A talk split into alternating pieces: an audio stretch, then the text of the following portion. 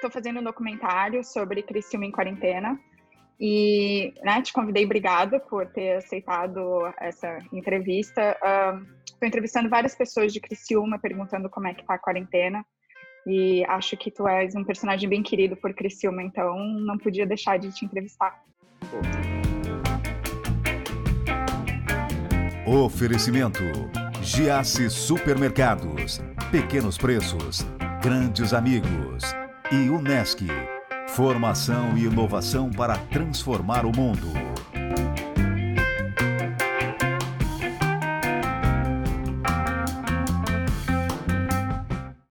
Olha, ela é documentarista, fugiu de Los Angeles, veio para Criciúma e veio enfrentar a quarentena aqui, fazer documentário da nossa região. É para o Netflix?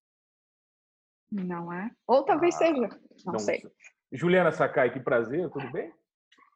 Prazer, mano. Ó, hoje eu que entrevisto, hein?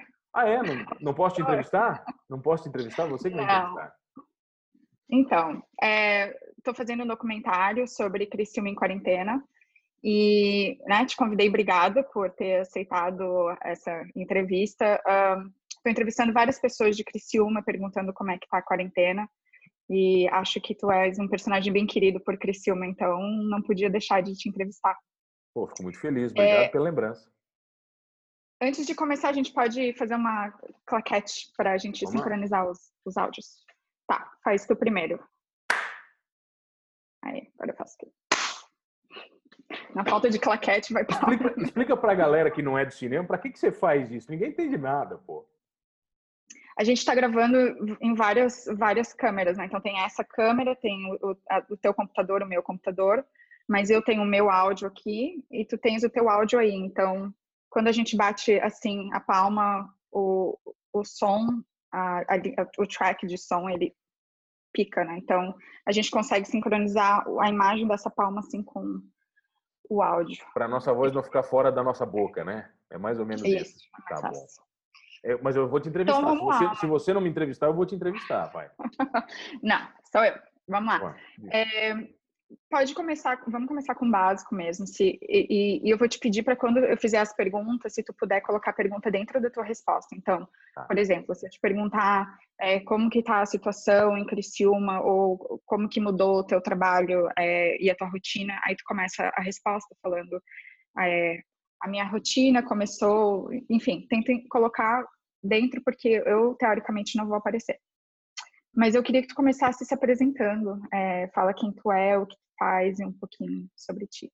Bom, uh, eu sou uh, Mano Dal Ponte, né? Esse é o nome de guerra que todo mundo conhece, mas o que eu fui batizado é Alessandro Magdalena Dal Ponte. Desde muito cedo, Mano tomou conta da minha vida e, inevitavelmente, me seguiu pela minha vida de publicitário, né, com os meus clientes, com agência, como gerente de marketing, como professor de faculdade até chegar nos veículos de comunicação.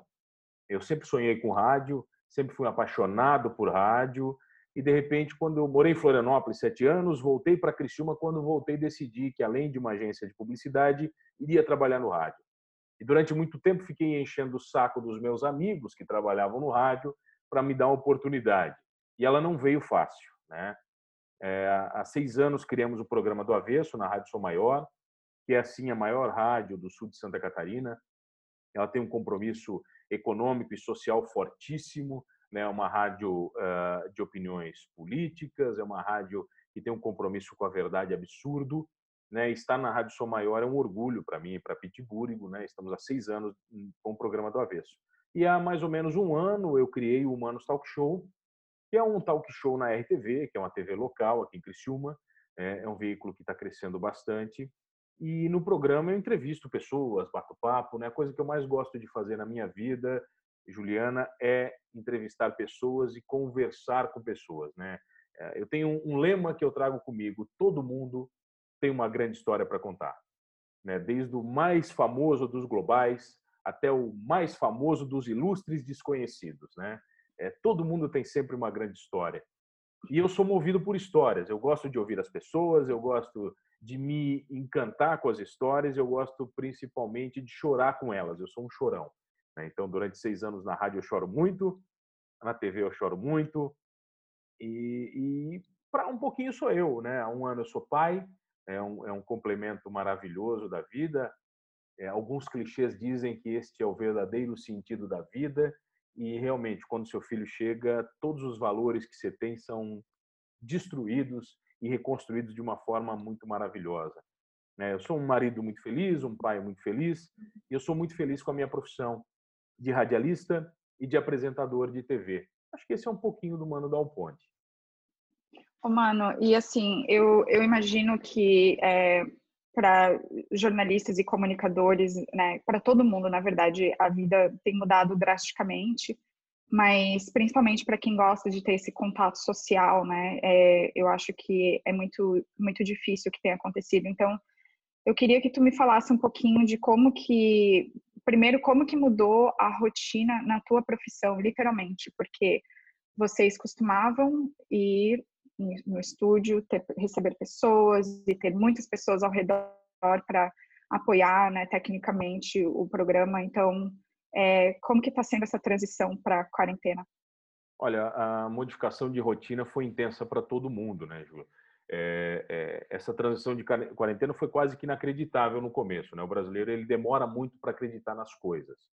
Uh, e não foi diferente com o meu círculo social, com o meu círculo de amigos, com o meu círculo de trabalho. Né? Todo mundo demorou para acreditar muito no que estava acontecendo.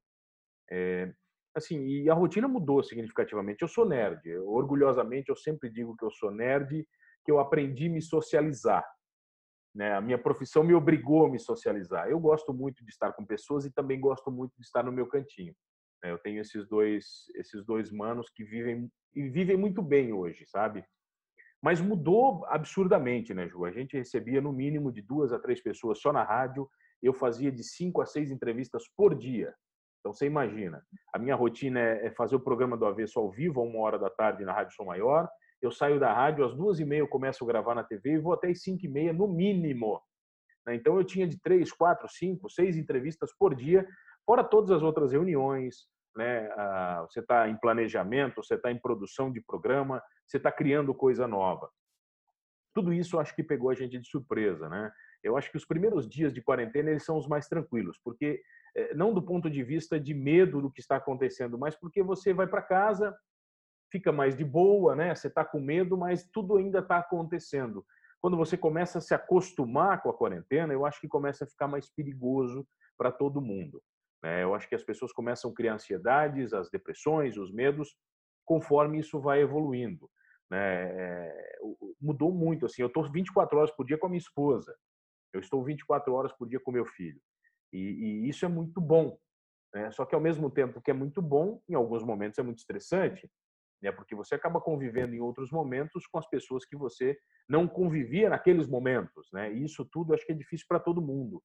Uh, acho que é difícil para você, é difícil para quem está em Los Angeles, para quem está na China, para quem está na Rússia, é difícil para todo mundo. Acho que a quarentena ela coloca à prova tudo, todos os nossos valores essenciais. Uhum. Basicamente, eu, eu acho que é isso. Né? Estamos em duas, no momento desse seu vídeo, você está fazendo, são duas semanas de quarentena no Brasil. Né? Então, a gente ainda não viveu muito mais do que isso aqui para saber o que vai acontecer, né, Ju? Uhum. Eu, eu, eu cheguei aqui faz mais de, de duas semanas, né? E, e eu já estava em quarentena lá por, por mais de duas semanas, então, é, assim, a sensação de, de, de estar um mês em isolamento pode ser um pouco enlouquecedor se a gente não toma cuidado, né? É, mano, eu queria saber de ti, assim, eu acho que todo mundo tem esse momento de começo, é, as, as mortes e os casos são só na China, de repente né, vem para a Itália e para a Europa e Estados Unidos e começa a chegar no, no, no, Brasil. E eu acho que todo mundo tem um momento assim que cai a ficha, né, que de repente vira real. É, qual que foi esse momento para ti que, que, que veio de uma coisa mais abstrata e de repente assim, não, isso aqui é sério, é real, sabe? Teve, teve algum momento que tu lembra? Sim, Ju, quando, quando esses momentos, né, é, que, que que, que tornam reais as coisas, para cada pessoa tem um valor diferente, né? Eu sou uma pessoa muito uhum. realista. Eu tento, eu tento ser muito pragmático com algumas coisas, né? É, quando eu começo a ver a, a países de primeiro mundo parando, né? Quando eu vejo esses países mais preocupados e de repente amigos meus que estão morando na Itália, que estão morando na Espanha, uh, que estão morando nesses países começam a me dizer, a me dizer, mano, o negócio aqui realmente está muito pior do que vocês imaginam. Isso já começou a me alertar, sabe? Não, não foi algo que teve que chegar muito perto de mim para eu entender isso. E, e, eu tenho uma mente um pouco, como eu te falei, sou muito, sou muito pragmático. Para mim, quando o governo fala, você tem que entrar em quarentena, não tem que ver ninguém, para mim é, você tem que entrar em quarentena e você não tem que ver ninguém. E você não tem que ver sua mãe, que pode morar do lado, o seu tio, que mora do seu lado, você não tem que ver os seus melhores amigos. É, Para isso, eu sou muito sistemático. E eu sofro um pouco com isso com a minha família, porque o brasileiro é muito maleável, né? Nós somos muito maleáveis. A gente acaba eh, sempre encontrando uma desculpa para nos libertar de alguma coisa. E eu acho que isso é muito perigoso, né? Por exemplo, no dia de hoje que nós estamos conversando, fazendo este este vídeo, um amigo próximo, dono de um veículo de comunicação, faleceu em Criciúma e tem a confirmação de, é, de ser pelo Covid-19. Então, é, isso também nos faz ficar mais preocupados, né? Estava mais longe da gente, né? Eu tenho amigos que os pais foram internados, pessoas mais velhas, mais idosas, estão internados em estado grave. E aí está, e tudo está se encaixando ainda, né? Ninguém sabe ao certo se é a doença, se não é. Os testes ainda aqui neste momento estão demorando muito, né? De 10 a 15 dias. Eu tenho uma prima que é médica em São Paulo, então ela me coloca uma realidade diferente de São Paulo do que estamos vivendo talvez em Santa Catarina.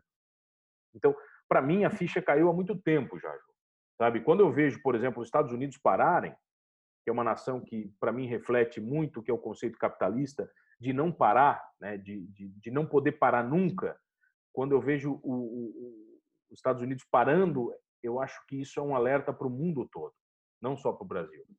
Então, assim, a ficha caiu para mim há bastante tempo, sabe? É, no começo, quando era só na China, aquilo ali muito isolado, as pessoas dizendo que vai, não vai, eu confesso para você que eu não estava muito preocupado. Quando eu comecei a ver notícia e começou a se espalhar pelo mundo, eu assim, opa, eu acho que a luz vermelha já tem que acender, não a amarela. Uhum. É, hoje, hoje no Brasil a gente tem confirmados 7 mil casos e que podem ser muito mais, né? A gente não sabe por causa da falta de testes. É, na tua perspectiva, assim, tu, tu tem uma visão dos próximos, das próximas duas semanas mais positiva, de que essa quarentena está dando certo, ou de que daqui a duas semanas, é, pensando só em Criciúma, vamos pensar, não vamos pensar no Brasil, porque o Brasil é muito grande, né? Mas aqui pra gente em Criciúma, tu tem uma perspectiva mais positiva ou mais negativa da Olha, é assim, Ju, futuro por, próximo? Por tudo que eu tenho visto, assim, de, é, quando eu falo de perspectiva sobre os próximos 15 ou 20 dias, é, eu, eu tenho visto uma equipe multidisciplinar trabalhando muito engajadamente em Criciúma, sabe? E aí, nesse vídeo, eu elogio o prefeito de Criciúma, posso elogiar o prefeito de Sara, né, que são pessoas que eu tenho contato um pouco mais próximo, que estão mais próximos da minha realidade, e eu vejo que, que têm desempenhado um papel muito importante, um trabalho incansável até este momento. Né? Então, e eu vejo essas equipes muito preocupadas, né? Seja, sejam as equipes dos hospitais particulares, as equipes dos hospitais públicos, né? e todas as equipes envolvidas nesse sentido. Eu acho que Criciúma está se preparando bem para isso. Né? Eu tenho conversado com alguns médicos aqui em Criciúma que são meus amigos, e eles estão sim muito preocupados, muito preocupados. A orientação é não saia de casa. Mas eu confesso para você que o que me preocupa em 15 dias de quarentena é, por exemplo, ontem eu tive que ir ao mercado e eu fui para minha mãe e fui para uma tia minha, né? Aproveitei já fazer uma compra só para todo mundo e a única pessoa que estava protegida dentro do mercado era eu. Isso me deixou muito preocupado, sabe? A única pessoa que uhum. estava de máscaras e luvas dentro do mercado era eu. Os caixas não estavam de máscaras e luvas, né? Quer dizer, é, ninguém que estava em contato com as pessoas, algumas pessoas que estavam, claro, um número bem mais limitado de pessoas dentro do supermercado, mas ninguém protegido ainda, Ju, em duas semanas.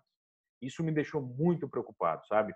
Então, nesse sentido, eu fico muito preocupado. Ontem, os, anteontem, né? ontem os bancos abriram, né? E eu vi filas gigantescas, gigantescas nos bancos.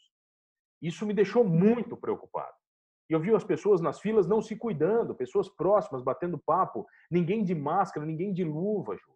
Isso me deixou muito preocupado, né? Então, é, nesse sentido, eu confesso que eu fico preocupado. Se as pessoas seguirem suas vidas normais, eu tenho certeza que a gente vai ter problemas muito maiores do, do que está tendo. Né? Agora, se as pessoas tiverem um pouquinho de consciência, se cuidarem, se todo mundo se cuidar, eu acredito que Criciúma vai passar é, muito bem com essa crise. Mas é, eu confesso para você que eu tenho um pouco de medo do brasileiro, sabe? A gente esquece das coisas muito rápido. Eu, é, é, é, é difícil a gente querer né, ser positivo ou negativo, realista ou não, e numa situação que é muito a gente não tem controle né, da situação. Às vezes eu sinto que esse silêncio da cidade me parece um pouco o olho do furacão, como se todo momento de preparação a gente se preparou, a gente teve medo, todo mundo fez quarentena, mas agora como é no olho do furacão abre o sol e esse é o perigo das pessoas de repente irem para a rua e ter uma falsa confiança e enfim e, e se contaminar. Então é, é um momento que a gente tem que ter bastante cuidado, né? Ô Ju, uh, você está falando, por exemplo, isso, né? O que me preocupa também nessa história toda né, de quarentena, das pessoas ficarem em casa, é de você convencer os idosos e as pessoas do grupo de risco, principalmente, do que se fala até hoje, né, no momento da nossa entrevista, do que é o grupo de risco, as pessoas mais velhas, a ficarem em casa. É muito difícil. Ontem eu vi muitos idosos na rua. Quer dizer, e vi pessoas novas, as pessoas novas estão se resguardando e as pessoas do grupo de risco não têm medo, que elas têm que ter. Né? Então, eu acho que isso tudo faz com que a gente crie muitos alertas na nossa cabeça. Né? Então, uhum. isso me preocupa muito também. Como que foi a tua experiência no começo da quarentena? Eu não estava aqui, né? Então, quando a cidade fechou, os primeiros dias, assim, o que que tu lembra de, assim, se, se tu pudesse contar para mim visualmente como que foi esse momento para a cidade? É assim, ó, eu, eu vim acompanhando no, no, início da quarentena, né, as primeiras notícias, eu, eu já vinha acompanhando do que ia acontecer em Criciúma, né? E eu assim, poxa, eu acho que eu vou, eu vou, eu vou tentar é, é, prever algumas coisas. Eu vinha conversando com a esposa que isso ia acontecer, né? E aqui na minha casa, na minha família, nos meus grupos, todo mundo dizia que não. Não, isso não vai ter quarentena, isso é besteira, não vai chegar aqui, isso é coisa da China, imagina, os Estados Unidos está preocupado demais, os velhos estão morrendo é na Itália, ninguém vai morrer no Brasil. Né? E algumas opiniões que eu confesso que me deixaram muito tristes, né? Do ponto de vista de humanidade, assim, eu ouvi. Ah, quando eu vi que o negócio estava ficando um pouco pior, né, a primeira coisa, eu dei uma olhada nos meus estoques de mantimentos em casa, porque a gente não sabe o que vai acontecer. E eu fui no mercado, fiz uma compra básica, nada absurdo, né? Eu me lembro, acho que foi numa terça ou numa segunda-feira, e a quarentena foi determinada na quarta. E a esposa ainda deu uma risada de mim, assim. A gente, é, olha só, tá se preparando para a quarentena, tal. Eu falei assim, olha, vai acontecer, né? E aconteceu. Eu me lembro que começou na quarta-feira, né? E como eu falei para você, por ser sistemático, quando eu recebi a notícia da quarentena, para mim acabou, entende? Foi determinado que acabou. Apesar de eu fazer parte da imprensa, né? Que é considerado é, é, uma atividade essencial, né? Só que os meus programas são de entrevistas. Como eu não tenho pessoas para entrevistar, as pessoas não podem ir no meu estúdio, a gente começou a adaptar o home office, né? e fazer entrevistas pelo Zoom, uh, uh, por estes programas. Então, quer dizer, mudou bastante a minha rotina, mas eu tentei me antecipar em algumas coisas, sabe, Ju? E, mas confesso para você que foi difícil. Foi difícil pelo relacionamento que eu tenho social. Por, por, a, por a hum. maioria das pessoas não acreditarem no que estava acontecendo naquele momento. Essa foi a parte mais difícil de tudo. Uhum. É, um, mano, se tu quiser me permitir. É, eu queria te acompanhar nessas próximas semanas para a gente ver evolução assim da, da situação. É, mas uma pergunta, chegou a faltar papel higiênico aqui? Hum, não, pelo que eu vi, papel higiênico não faltou ainda aqui, né? Eu conversava semana passada com um amigo meu no Canadá, né? Ele está, ele está em Vancouver, uh, o Bruno, meu, meu amigo, e até a gente fez uma live juntos com algumas pessoas do mundo todo. Né? Uh, e o Bruno falou que no, no, no, Canadá as pessoas, a primeira coisa, encheram os carrinhos de papel higiênico. Que eu também não entendo por quê, né? Eu não consigo entender por quê. Você tem preocupações maiores que isso, né? Numa quarentena, do que o papel higiênico. Não dá para entender. É, eu acho que isso tudo dá para contornar. Uh, mas não, pelo que eu vi, não faltou, entendeu? Os mercados aqui até o momento, né, até essa segunda semana de quarentena, eles estão bem, bem abastecidos. É claro que alguns produtos já apresentam falta, né? Mas eu não vi nenhuma corrida insana ainda até, o segundo, até esse momento para os supermercados. Né? Alguns supermercados já estão limitando as compras, né? Você só pode comprar coisas tá? é, em quantidades menores, né? Por, por pessoa, né? Então, uh, eu acho tipo essa medida... Que tipos uh, de produtos? Eu não, eu não sei porque eu não fui neste, entendeu? Que estava limitando. Né? Os supermercados uhum. que eu acabei indo não estavam limitando, mas eu sei que alguns, inclusive, estão anunciando que alguns é, itens básicos, como feijão, arroz, eles limitam um pouco. O supermercado que eu fui estava limitando uma caixa de leite por pessoa. Né? Então, é, ah. 12 unidades, né, uma dúzia é, de litros de leite por pessoa, estava limitando. E hum. vamos considerar também né, que com uma dúzia de litros de leite, uma família normal, que não tenha 10 filhos, né, que não tenha 10 pessoas, consegue sobreviver muito tempo. Né? Mas ah, eu acho essas medidas inteligentes, tá, Ju? Eu não acho essas medidas desesperadas. Sabe? Claro. Quando todo mundo se une para dizer o seguinte, pessoal, olha só, nós temos aqui 600 mil pessoas na região de Criciúma, né, na, região, na macro-região de Criciúma, e para a gente fazer isso, a gente vai ter que limitar algumas coisas. É, eu não me uhum. assusto se daqui a pouco a gente começar a ter algumas contenções em energia, em água.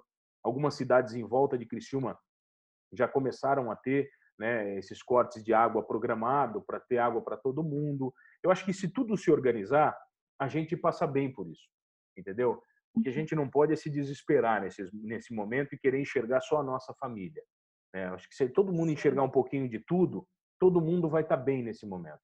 Eu tenho uma visão bem otimista nesse sentido, tá?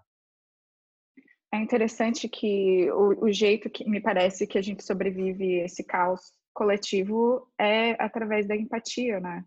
É, todo mundo saber que né, não dá para comprar um carrinho de papel higiênico ou de feijão ou de água e, uh, e álcool em gel ou luva ou máscara, porque é, principalmente, né? Porque enfim, é um senso de coletividade que a gente vai ter que, que ter mas é muito difícil, eu acho, para gente que já tem isso e assiste pessoas não tendo, né? E é muito difícil a gente ter que passar por isso com, com assim, sem, sem, sem entrar em conflito, porque a pior coisa nesse momento também é o conflito. Então, é um aprendizado intensivo de vida, né?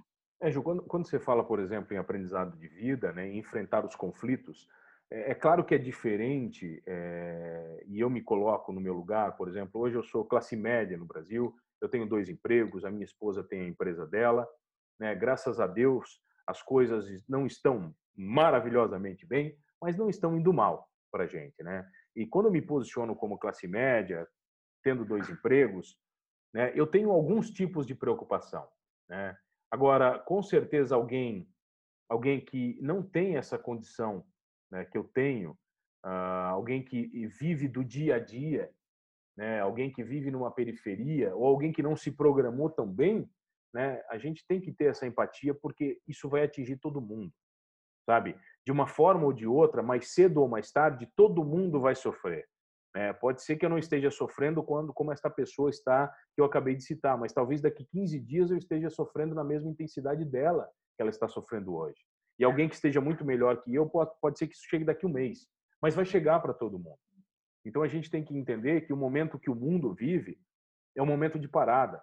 Eu não me lembro de alguma coisa parecida com isso, Ju, em nenhum momento da humanidade. Né? A gente teve algumas crises, eu me lembro que o ebola trouxe um medo gigantesco para o mundo, não sei se você lembra, porque a morte era muito rápida. Só que isso acabou não se afastando do local de origem, né? Então, ficou muito distante da gente. Agora não, está batendo na nossa porta. Né? E, e, quando eu converso com amigos, por exemplo, da, da Itália, que eles me dizem o seguinte: em algumas cidades menores, todo mundo já perdeu alguém para o vírus. E ele fala assim: toda a família já perdeu alguém. E aí vocês no Brasil não têm noção o que é isso. É claro, o Brasil tem 200 milhões de pessoas, né, tem uma extensão territorial gigantesca. Né, por exemplo, a Itália tem o tamanho, de, quer dizer, Santa Catarina são três Santa Catarinas para para o tamanho da Itália, mais ou menos, pelo que eu vi na proporção. Eu conversava com um amigo meu em Portugal. Portugal tem 10 milhões de habitantes. Santa Catarina tem quase 7 milhões. Nós estamos falando de um país com uma densidade demográfica muito diferente, né? com uma densidade populacional por espaço diferente do que o nosso. Eu acho que os nossos cuidados têm que ser maiores ainda, porque a gente pode evitar uma catástrofe muito maior aqui no Brasil. Uhum. É isso mesmo, mano. Mano, muito obrigada. Eu quero continuar falando contigo e acompanhar essa transformação é, da cidade. Eu acho que é uma transformação que a gente não tem a mínima ideia onde vai parar ainda, né? Por mais que uh, tem pessoas, uh, eu acho, e, e, aí que eu falo bastante empatia. Tem pessoas que estão uh, vendo esse momento como muito positivo, o que eu acho que é um pouco de chega a ser um pouco ofensivo com as pessoas que realmente estão passando necessidade, né? Eu acho que é muito distante da realidade de pessoas que estão sofrendo sem emprego, sem acesso a, a, a um carro para ir comprar com, é, comida ou, enfim, é, 80% da população brasileira realmente precisa de, de ajuda. Então, é, mas, enfim, com certeza, né, vão ter coisas positivas, mas eu não quero ser tão ingênua de pensar que também pode ser é, uma grande catástrofe. Então a gente não sabe onde vai parar, né? A gente não sabe. Pode ser uma transformação que acho que a gente está só começando. Então é, eu acho que é importante a gente se unir, conversar sobre isso, tentar entender juntos. Eu acho que isso é a parte mais importante do processo. Ju, só posso te agradecer, né, pela pela entrevista, por ser entrevistado, que é algo incomum na minha vida, né? Digamos que eu entreviste muito mais pessoas do que sou entrevistado. Eu gosto de colocar pessoas em saia justa, né? Não em ficar em saia justa, mas faz parte da vida. Muito obrigado. Muito obrigado mesmo. Não, obrigada a você. E assim, eu sei como é difícil. Eu adoro ficar atrás da câmera e eu já fui entrevistada por ti. foi muito doloroso. foi muito legal, mas é muito doloroso estar, tipo, com o microfone é, e do outro lado, né? Então eu sei como é que é, mas valeu, mano. E a gente vai se falando. Ô, Ju, eu vou exibir esse programa no Manos Talk Show lá na RTV. Pode ser? Essa nossa Ai, entrevista? Deus. Tá liberada? Tá liberada ou não? Tá liberado. Tá liberado. Então, posso, posso só fazer um finalzinho, então? Vai lá, vai lá. O final oficial? Olha, você que está comigo, não esqueça de uma coisa: sendo entrevistado ou não, em quarentena ou não, produzindo documentário ou não, somos todos humanos.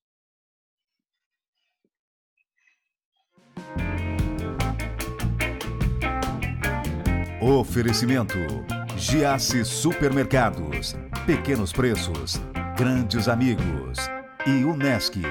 Formação e inovação para transformar o mundo.